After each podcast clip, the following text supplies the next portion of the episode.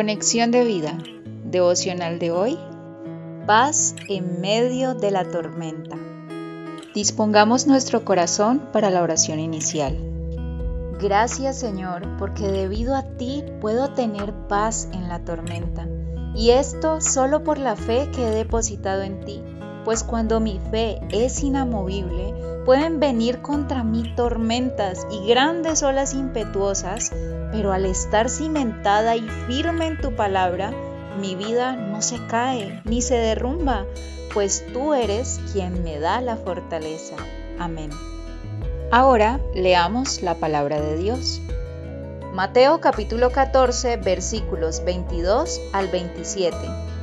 Enseguida Jesús hizo a sus discípulos entrar en la barca e ir delante de él a la otra ribera, entre tanto que él despedía a la multitud. Despedida la multitud, subió al monte a orar aparte, y cuando llegó la noche, estaba allí solo. Y ya la barca estaba en medio del mar, azotada por las olas, porque el viento era contrario. Mas a la cuarta vigilia de la noche, Jesús vino a ellos andando sobre el mar. Y los discípulos, viéndole andar sobre el mar, se turbaron diciendo, ¡Un fantasma! y dieron voces de miedo. Pero enseguida Jesús les habló diciendo, Tened ánimo, yo soy, no temáis. La reflexión de hoy nos dice, Qué difícil es reconocer a Jesús en medio de tanto caos, ¿cierto? Sino que lo digan sus discípulos quienes por fijarse en el ruido de tanta tempestad y en las grandes olas que azotaban la barca, terminaron no reconociendo a su maestro.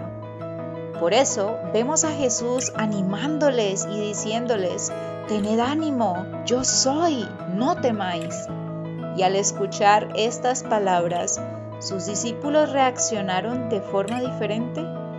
Al parecer no, pues vemos cómo Pedro no está convencido de que sea el Señor y necesita cerciorarse. Por eso manifiesta, Señor, si eres tú, manda que yo vaya a ti sobre las aguas. Mateo 14:28, parte B. Leyendo este pasaje te preguntarás, ¿y esto qué tiene que ver conmigo? Pues bien, Hablemos sobre el hecho de que en nuestras vidas también podemos experimentar circunstancias que nos hicieran pensar que estamos pasando por una gran tempestad o tormenta. Por ejemplo, ante algún diagnóstico médico difícil de tratar, ya sea tuyo o de un familiar, ante una crisis económica en donde tu trabajo o el de tu pareja se ve afectado, alterando tus ingresos y por ende la holgura económica de la cual antes gozabas. ¿Cómo te has sentido en esos momentos?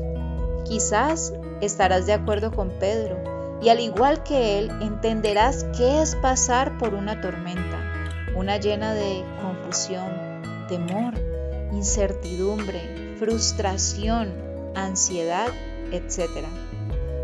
Y es que todo eso que nuestras emociones nos llevan a experimentar ante diferentes momentos de dificultad en nuestra vida se sienten como aquella tormenta en la que estaban Pedro y los demás discípulos.